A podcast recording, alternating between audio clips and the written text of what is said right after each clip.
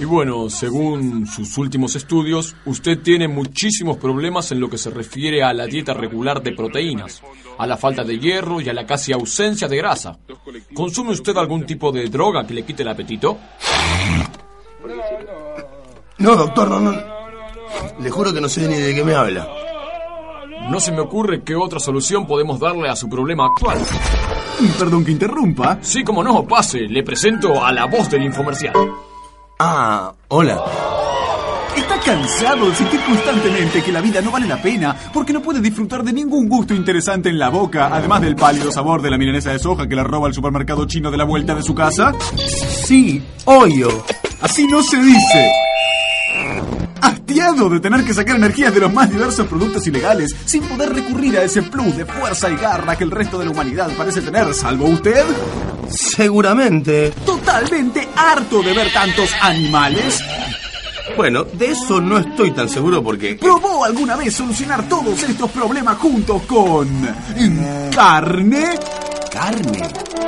¿Qué es eso? Ah, claro, carne, qué boludo. No tenía que haber faltado al curso de nutrición en la facultad.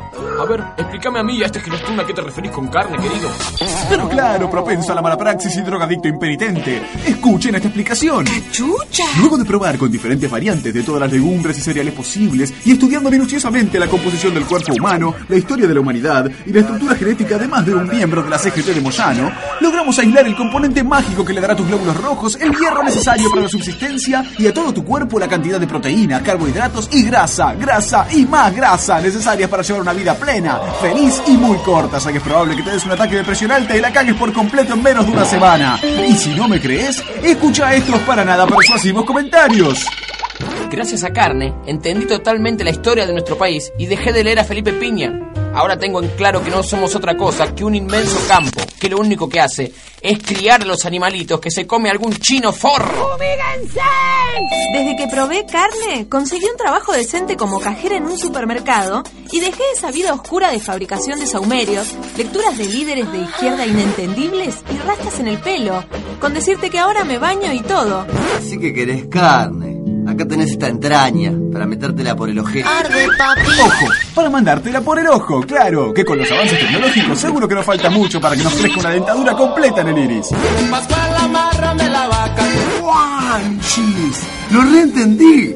Con carne, todo es más mejor. Y sí, Gilastrún. Además, comiendo carne, vas a dejar de ponerte como un salarín con queso a los dictámenes de esta sociedad que no solo mata pobres, sino también a millones de animalitos con los que te alimenta a un precio demencial para que a los 50 te conviertas en la futura red de toda tu progenie caníbal.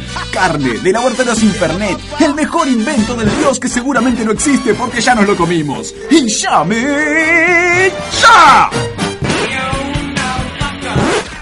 ¡Ahora! No, son no, no, no, no se en esta época de mierda.